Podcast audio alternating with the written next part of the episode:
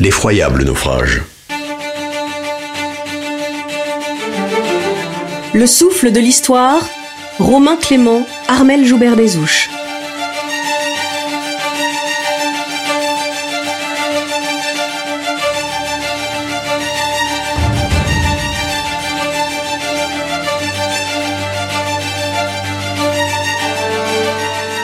Que s'est-il donc passé pour que ce géant des mers de 50 000 tonnes disparaisse ainsi dans les fonds marins en moins de trois heures? Nous l'avons dit, il y a eu une succession d'éléments. Négligence du commandant, vitesse excessive du bateau, iceberg plus nombreux que d'habitude au large de Terre-Neuve, fragilisation de la coque à cause d'un incendie dans la salle des chaudières. Mais il y a un autre élément. Josserand de Brancion, vous êtes ingénieur en architecture navale.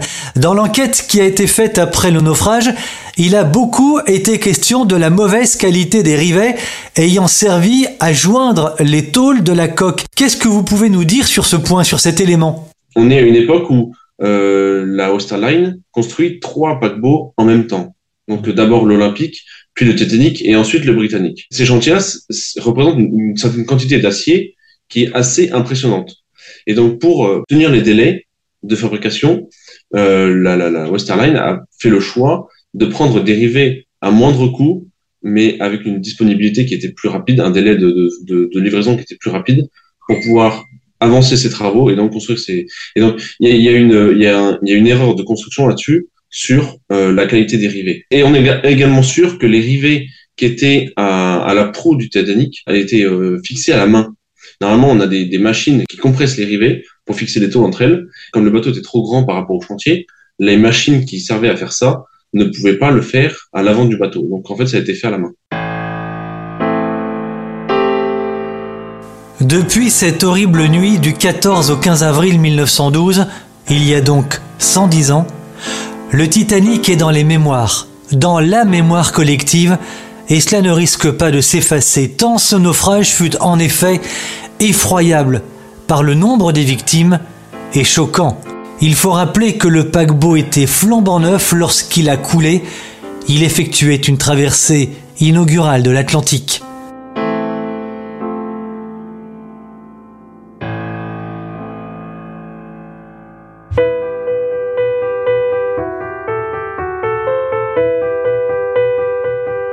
Durant plusieurs décennies, parce que la technique, parce que la technologie ne le permettait pas, il était impossible de plonger dans de grandes profondeurs.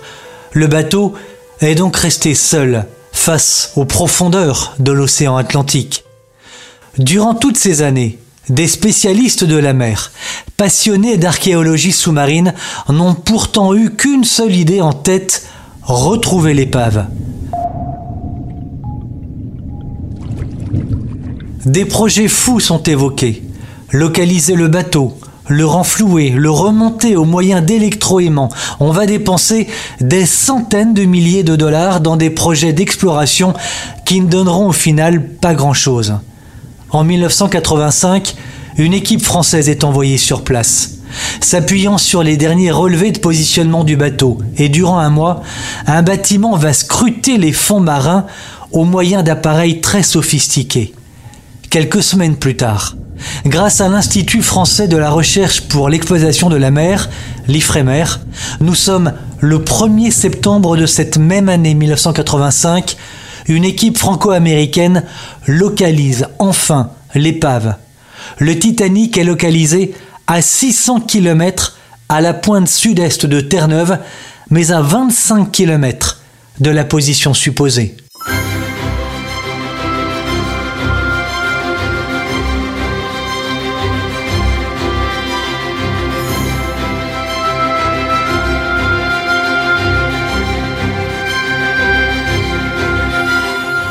Paul-Henri Nargelet, vous êtes un homme très expérimenté, spécialiste des grandes profondeurs. Vous avez eu le privilège de réaliser votre première plongée sur le Titanic en 1987.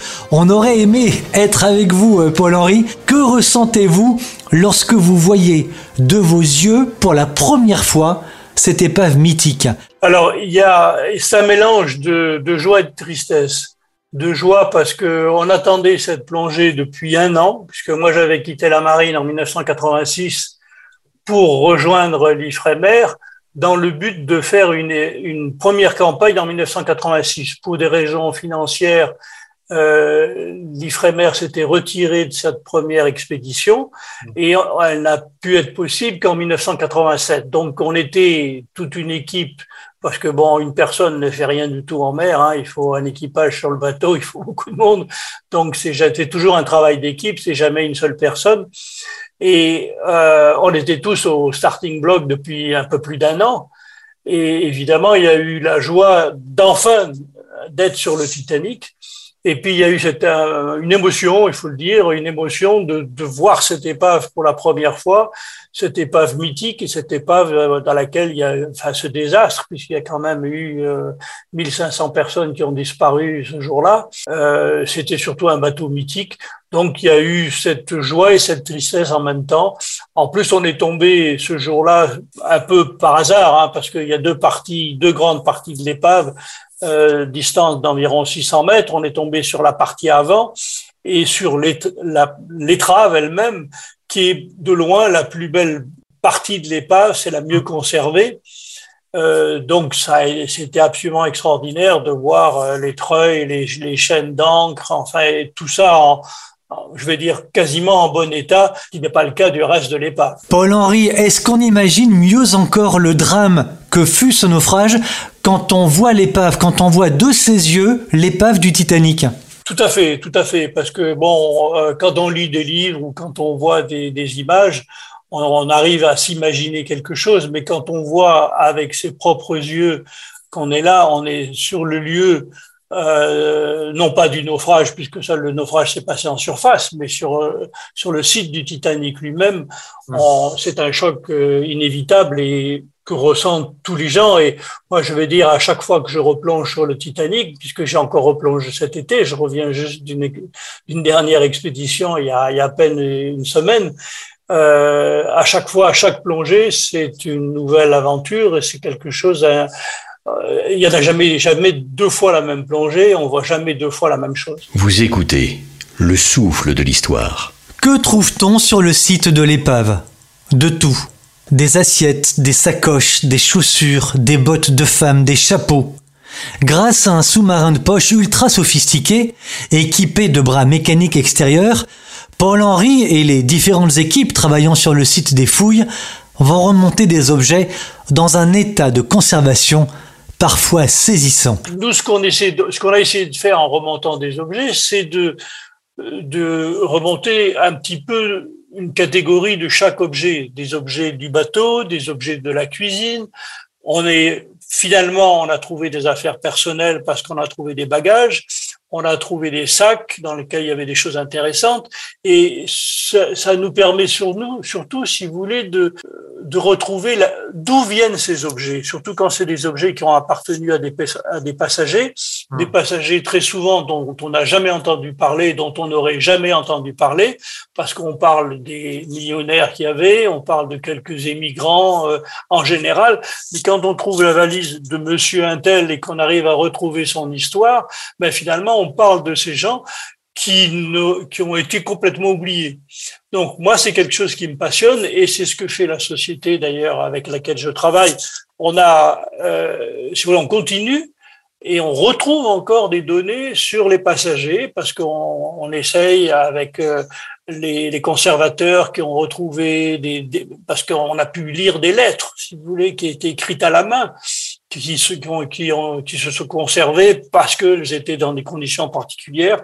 En particulier, le, papier ou des objets fragiles arrivent à se conserver quand ils sont au contact ou dans un, une sacoche, un portefeuille, une valise en cuir. Le cuir, quand il est au contact de l'eau, dégage des produits qui ont servi au tanin, des produits chimiques qui protègent le papier et qui protègent. Euh, donc, on arrive comme ça à retrouver la vie pourquoi ces gens étaient à bord, qu'est-ce qu'ils allaient faire aux États-Unis, est-ce qu'ils retournaient aux États-Unis, et on a comme ça quelques histoires assez extraordinaires qui, à mon avis, euh, sont intéressantes parce qu'elles font revivre euh, un peu ces gens qu'on avait complètement oublié et dont on n'aurait jamais parlé.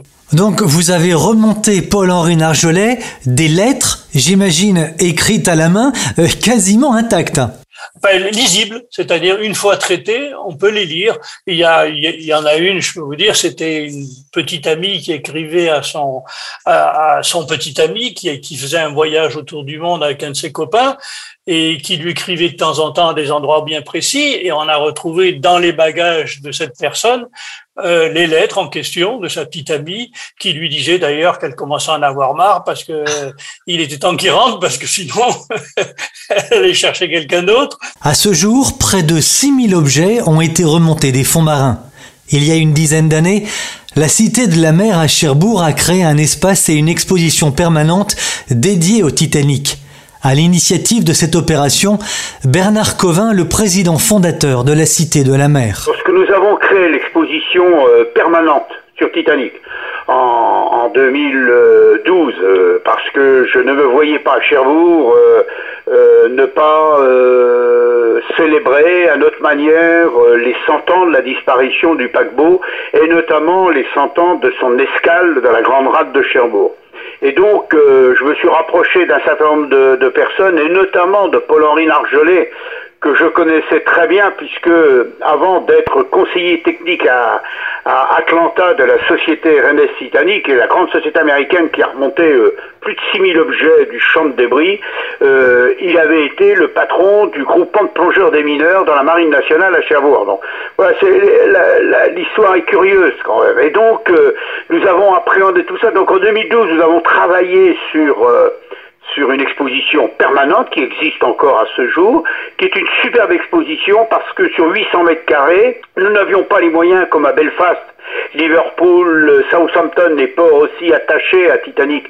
Nous n'avions pas les moyens en termes de surface et surtout de budget de faire des choses trop, trop dispendieuses, mais nous avions essayé sur 800 mètres carrés de donner du sens, de la teneur. Moi, ce qui m'intéressait et importait surtout, c'était que le public euh, parcourt cette exposition permanente comme s'il vivait à bord du Titanic que ce soit en première classe, en deuxième classe, en troisième classe ou euh, parmi l'équipage. Et donc c'est tout un ensemble qui, euh, c'est un des plus beaux musées en Europe, 800 mètres carrés, une heure de visite. C'est un des plus beaux parce que ça donne, euh, on, on, vit avec les passagers, on vit la traversée, euh, il arrivait de, Southampton, euh, le Titanic, son escale à Cherbourg, deux heures, il embarque 274 passagers que nous avons tous répertoriés. Il s'arrête sur la côte sud de l'Irlande du Sud, euh, qui s'appelait à l'époque Queensland, et il remonte ensuite vers l'Atlantique et la catastrophe, etc. Et donc on, explique tout ça, on vit la, la, la, la traversée de l'Atlantique, on vit la collision et on vit le naufrage. Ça c'est l'exposition permanente qui résonne dans le cœur. On vit ça avec le cœur, avec l'affection.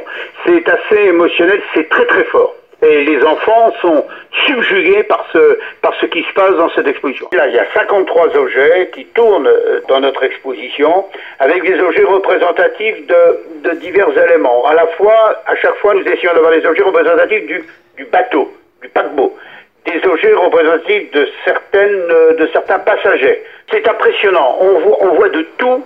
Il y a même des objets. On se demande une partition de musique, par exemple. Eh ben, euh, quand on dit que cette partition euh, a été récupérée à 3800 mètres de profondeur dans une valise 70 ans ou 80 ans après la, la catastrophe, on se dit c'est impressionnant. Le Titanic est devenu l'épave la plus célèbre du monde.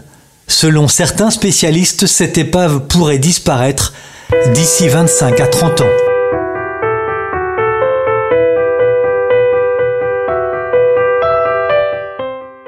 Voilà, cette série spéciale consacrée dans le souffle de l'histoire au naufrage du Titanic est donc maintenant terminée. Mille merci à Paul-Henri Nargelet, à Jos Randbrancion, à Bernard Covin d'avoir accepté si gentiment de répondre à nos sollicitations.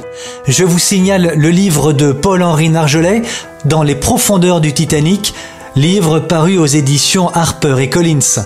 Et j'en profite pour vous remercier toutes et tous, Auditeur fidèle du souffle de l'histoire, en ce 8 septembre 2022, l'émission vient de dépasser les 100 000 écoutes. Vous écoutez Le souffle de l'histoire.